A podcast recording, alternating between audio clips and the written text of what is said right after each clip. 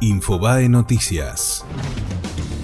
Cristina Kirchner presentó su libro. La expresidenta mantuvo un tono moderado y clima de campaña, pero no despejó las dudas sobre su candidatura. Boca avanzó a octavos de final de la Copa Libertadores. El Ceneice comenzó perdiendo por el gol de Marco Rubén, igualó Lisandro López y Tevez convirtió el tanto decisivo sobre el final. El lunes será el sorteo de la próxima fase y puede haber superclásico. Duras palabras de Elisa Carrió. La diputada se preguntó por qué Cristina, una ladrona confesa, mide tanto, y aseguró lo que viene con Cristina es venganza y hambre. Ya se puede consultar el padrón.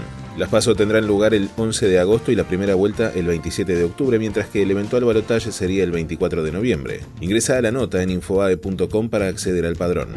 El gobierno porteño inaugura el nuevo viaducto Mitre. Se eliminan ocho barreras ferroviarias en la ciudad. Atravesará los barrios de Palermo, Belgrano y Núñez. Además, se abre la nueva estación elevada Belgrano C.